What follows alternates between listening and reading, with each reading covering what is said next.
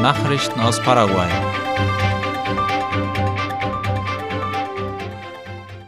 In Caguasu ist ein Altersheim abgebrannt.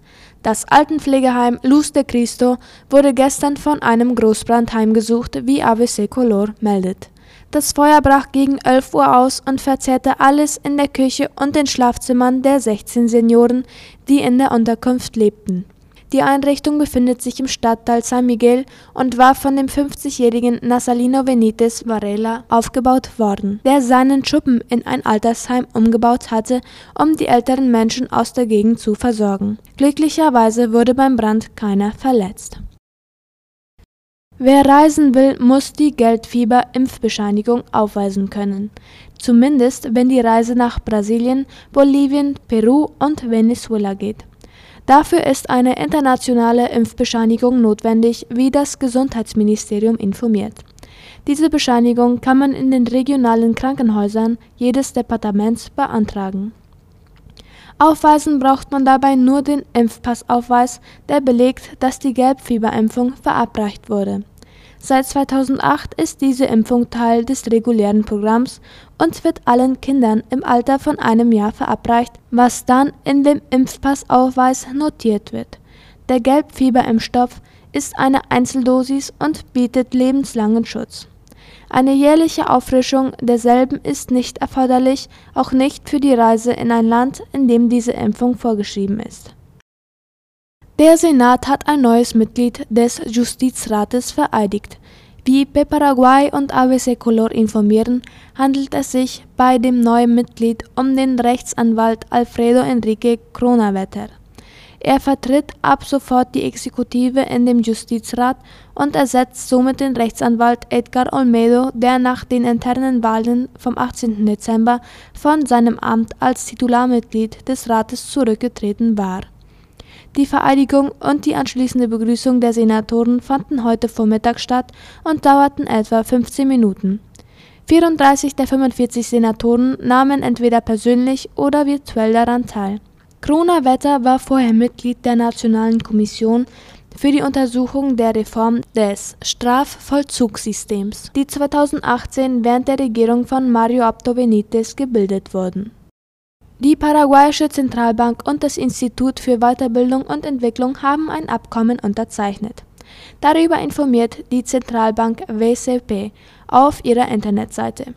Laut der Vereinbarung sollen Kooperationsprogramme gefördert und durchgeführt werden, und zwar in den Bereichen Lehre, Technik, Wissenschaft und Beratung. Weiter soll die gegenseitige Zusammenarbeit gefördert und die Beziehungen zwischen den Institutionen gestärkt werden Unterzeichnet wurde das Dokument sowohl vom Präsidenten der WCP José Cantero als auch von dem Generaldirektoren derselben, Holger Insfran. Stellvertretend für das Institut unterschrieb die Rechtsvertreterin der WCP Cynthia Fleitas. Nachrichten aus aller Welt. Cherson erneut unter russischem Beschuss.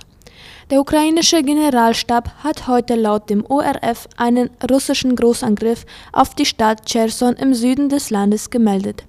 Den Angaben zufolge haben die russischen Streitkräfte dort innerhalb von 24 Stunden über 30 Raketen auf zivile Ziele abgefeuert.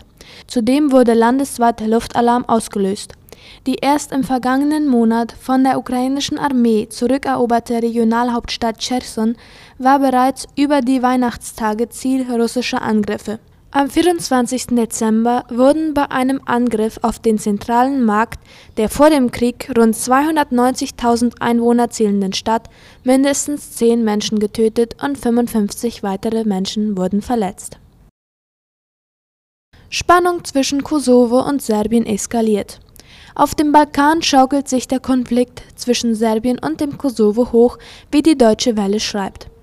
Nachdem Serbien wegen der wachsenden Spannungen am Montag die Armee in Alarmbereitschaft versetzt hatte, hat der Kosovo jetzt den größten Grenzübergang zu dem Nachbarn geschlossen. Die im Kosovo stationierte NATO-Friedenstruppe KFOR rief die Konfliktparteien zu Zurückhaltung und Dialogbereitschaft auf es sei von größter Bedeutung, dass alle Beteiligten jegliche Rhetorik oder Handlungen vermieden, die Spannungen verursachen und die Situation eskalieren lassen könnten. Auch Deutschland ist sehr besorgt, wie das Auswärtige Amt in Berlin erklärte. Die serbische Militärpräsenz im Konflikt mit dem südlichen Nachbarstaat Kosovo setzte ein völlig falsches Signal, sagte ein Sprecher des Auswärtigen Amts. Der serbischen Seite gegenüber sei das sehr deutlich zum Ausdruck gebracht worden. Russland wies indes Vorwürfe zurück, Einfluss auf Serbien auszuüben, um den Konflikt zu schüren und den Kosovo zu destabilisieren. Gleichzeitig erklärte der Kreml jedoch, Russland unterstütze seinen Verbündeten. In Bangladesch ist die erste U-Bahn eröffnet worden. Ein U-Bahn-System soll helfen, das große Stauproblem in einer der am dichtesten bevölkerten Hauptstädte zu bekämpfen, wie der ORF schreibt. Bangladeschs Premierministerin Sheikh Hasina weihte heute das erste U-Bahn-System ihres Landes in der Millionenmetropole Dhaka ein. Diese U-Bahn werde Dynamik in die nationale Wirtschaft bringen, sagte die 75-Jährige dabei. In der Hauptstadt Dhaka leben mehr als 20 Millionen Menschen. Die Stadt ist für ihre Staus bekannt. Nach Angaben der Weltbank von 2018 sank dort die durchschnittliche Fahrgeschwindigkeit von 21 Stundenkilometer im Jahr 1980 auf 7. Nun soll die teils von Japan finanzierte U-Bahn morgen für die Öffentlichkeit geöffnet werden. Bislang seien die Schienen knapp 12 Kilometer lang, hieß es. Im kommenden Jahr sollen rund zehn weitere Kilometer dazukommen und später weitere U-Bahn-Linien folgen. UN-Sicherheitsrat kritisiert Taliban. Der UN-Sicherheitsrat hat die immer weiterreichenderen Einschränkungen von Frauenrechten in Afghanistan verurteilt, wie die Tagesschau berichtet. In einer Stellungnahme forderte das wichtigste Gremium der Vereinten Nationen die Taliban-Regierung in Kabul auf, diese sofort wieder zurückzunehmen. Der Sicherheitsrat bekräftigte darin seine Forderung nach einer Gleichberechtigung und demokratischen Teilhabe von Mädchen und Frauen in Afghanistan. Zuvor hatte auch der UN-Hochkommissar für Menschenrechte Volker Türk vor den Folgen der jüngsten Ausbildungs- und Arbeitsverbote für Frauen in Afghanistan gewarnt. Kein Land könne sich gesellschaftlich und wirtschaftlich entwickeln, wenn die Hälfte seiner Bevölkerung ausgeschlossen werde, so Türk. Das waren die Abendnachrichten heute am Mittwoch. Auf Wiederhören.